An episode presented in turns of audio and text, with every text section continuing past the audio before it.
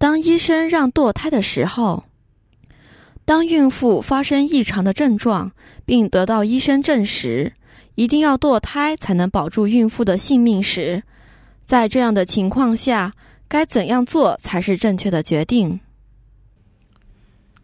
在孕妇发生异常的症状时，并得到医生证实一定要堕胎才能保住孕妇的性命时，在这样的情况下，正确的做法是：如果胎儿还没死，就要修各种的功德，例如布施、持戒和打坐，然后意念曾修过的每一项功德，